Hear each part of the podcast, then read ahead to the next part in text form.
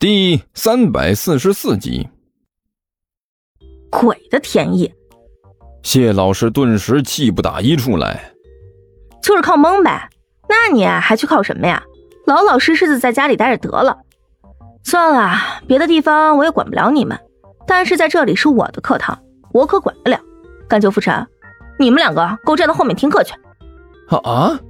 甘秋脸色一苦，老师，我我我也要去啊。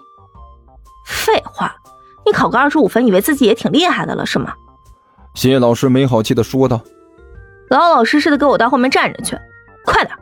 还有你，傅晨，一起去。”老师，您您看我这个体重是不是就算了？甘球干笑着说道：“据据说胖子如果站的时间长了，对膝盖不好。你要是再这么贫嘴，我就让你多站一段时间，你信不信？”谢老师冷笑着说道：“啊，信信，绝绝对信。”甘球一缩脖子，老老实实的站起来，到后面和傅晨两个人并排站着去了。两个人站到后面，两眼直视前方。只是呢，甘球绝不放过这个刺激对方的大好机会，笑眯眯的低声说道：“哎呀，这不是傅晨同学吗？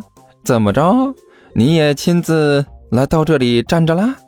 少废话，干胖子多，就少给我在旁边幸灾乐祸。”傅晨磨着牙说道：“刚才老师让我们到后面站着，你又不是没有听到。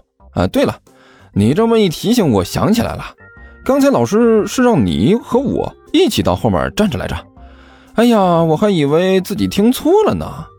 甘球坏笑了一声，说道：“怎么？听说你这次考试的成绩不理想啊？”干胖子，傅晨的眼睛都要喷出火来了。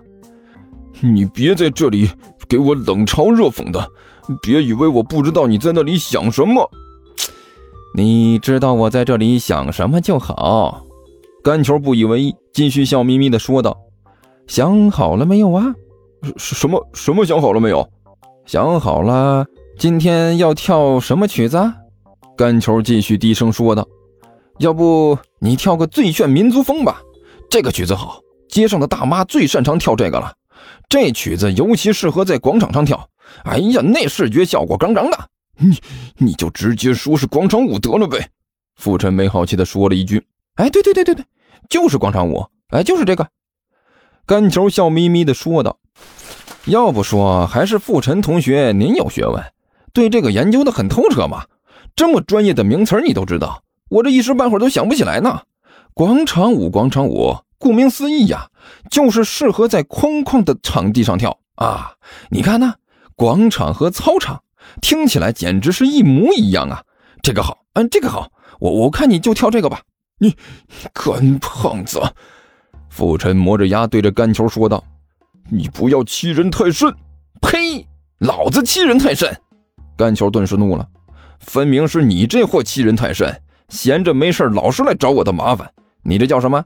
你这叫自作自受，自己挖了个坑把自己埋了。哼！我告诉你啊！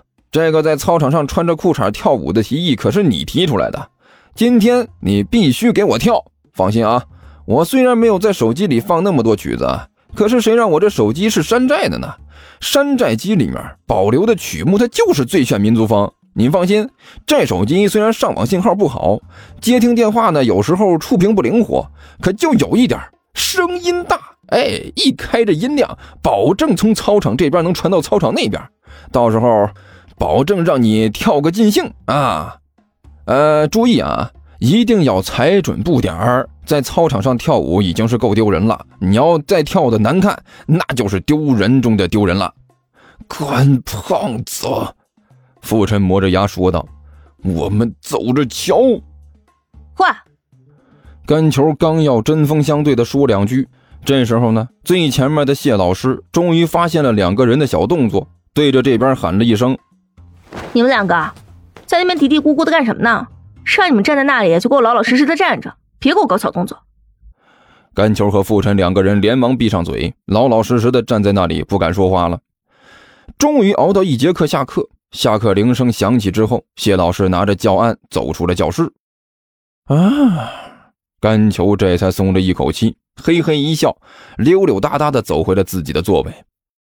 哎，感觉如何啊，胖子？杜涵笑眯眯的问道。哎，我在这里。甘球无可奈何的对他说了一句：“你看的那是别人。”不会吧？我怎么觉得身材差不多呢？杜涵惊诧的嘀咕了一句，转过头来仔细观察了一下甘球。哎，不对，还是你更宽一点。哎，你信不信我豁出去和你拼了？甘球没好气的说道。不信你试试。啊！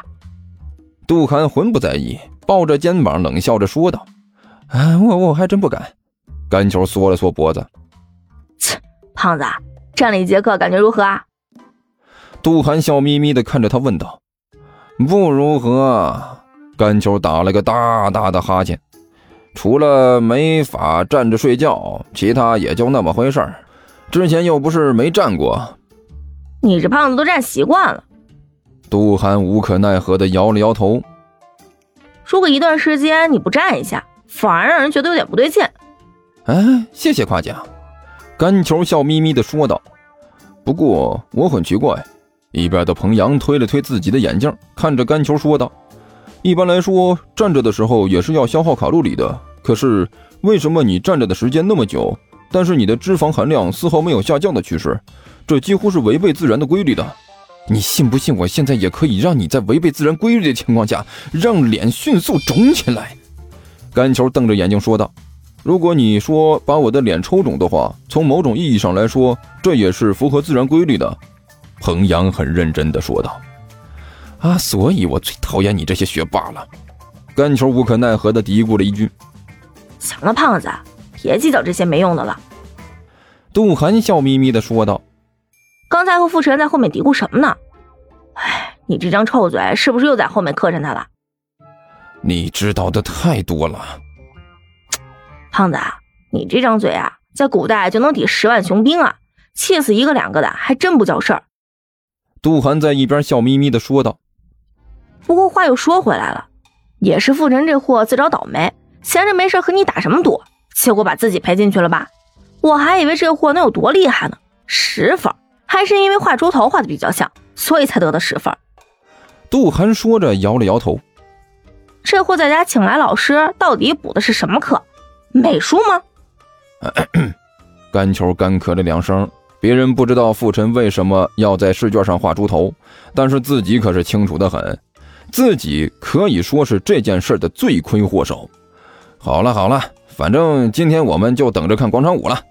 甘球笑眯眯地说道：“就是不知道那货跳的怎么样，不过我看他够呛，可能不如那些广场上的老大爷老大妈们跳的精彩。”